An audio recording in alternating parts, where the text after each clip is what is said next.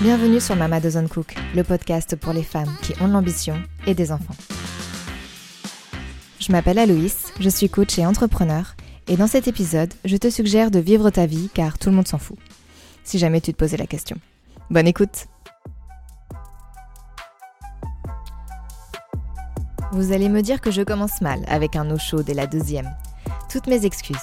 Mais vraiment, j'étais trop débordée dans ma vie la semaine dernière pour prendre le temps de vous écrire.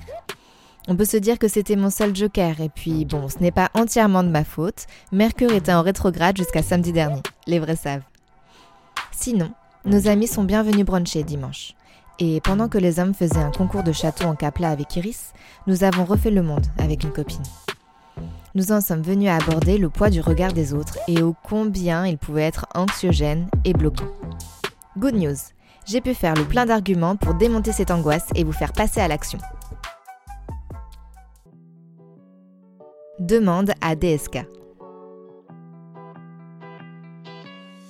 Quand j'ai décidé de ne rien vous envoyer la semaine dernière, je me suis interrogée sur les conséquences potentielles de ce manquement.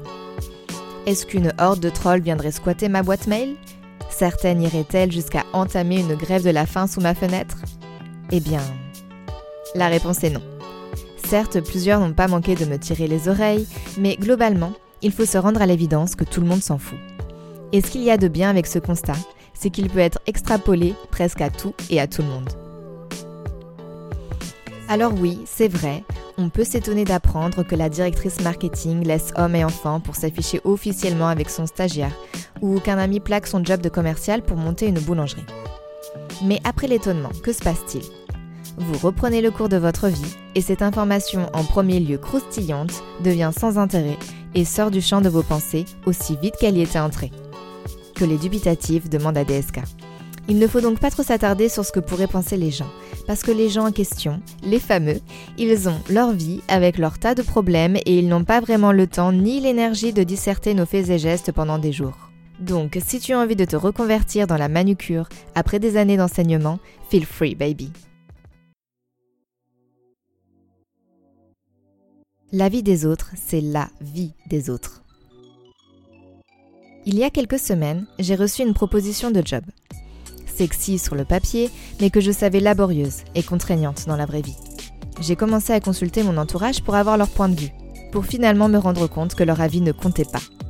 J'éprouvais de l'agacement quand mes amis argumentaient pour l'alternative que je n'avais pas choisie, et au contraire, j'étais euphorique avec ceux qui allaient dans mon sens. Au fond de moi, je savais déjà ce dont j'avais envie. Cela peut sembler contre-intuitif, mais la meilleure façon de vous planter lorsque vous êtes confronté à un choix important est d'accorder trop d'importance à la vie de vos proches. En effet, leurs retours ne seront que leur interprétation de la réalité et leur propre projection de leurs peurs ou de leurs espoirs. Je m'explique. Admettons que j'envisage de tout plaquer pour m'entraîner nuit et jour dans le but d'intégrer la troupe de danseuses de Beyoncé. Un exemple pris au hasard. Si je parle de ce projet exaltant à Patrick, mon oncle, qui s'est construit une carrière mémorable chez EDF en gravissant échelon après échelon, il risque de me prendre pour une illuminée.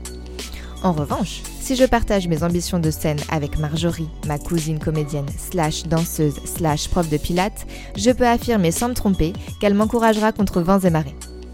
Les deux veulent le meilleur pour moi, et pour autant ils l'expriment de manière différente selon leur grille de lecture interne. Capito? In fine, les seules habilités à vous donner des conseils sur ce qui est le mieux pour vous sont donc votre cœur, votre estomac ou vos tripes, au choix.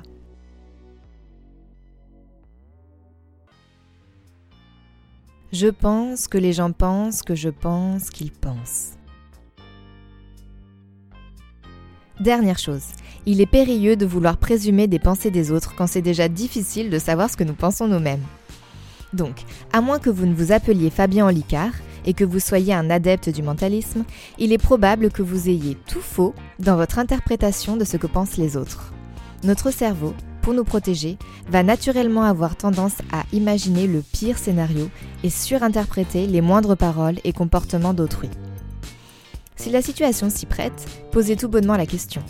Vous seriez surprise du pouvoir d'une simple conversation honnête et posée. Quand j'ai décidé de me lancer dans Mama Doesn't Cook, j'avais en tête un plan adroitement ficelé tout droit venu d'Inception. J'allais manipuler les rêves de mon mari en le murmurant à l'oreille pendant son sommeil.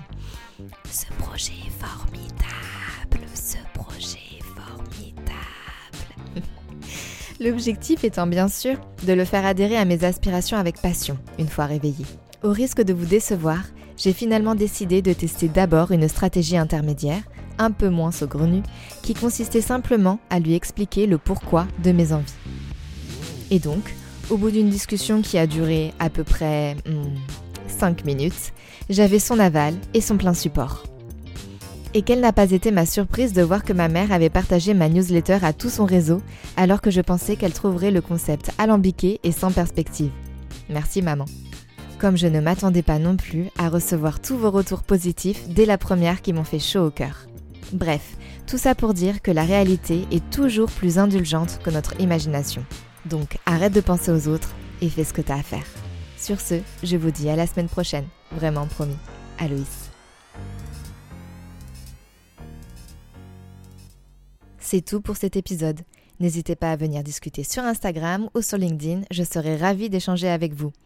Et si vous aimez ce que vous écoutez, abonnez-vous au podcast et laissez-moi 5 étoiles et des mots doux en commentaire. Ça m'aiderait énormément. Merci.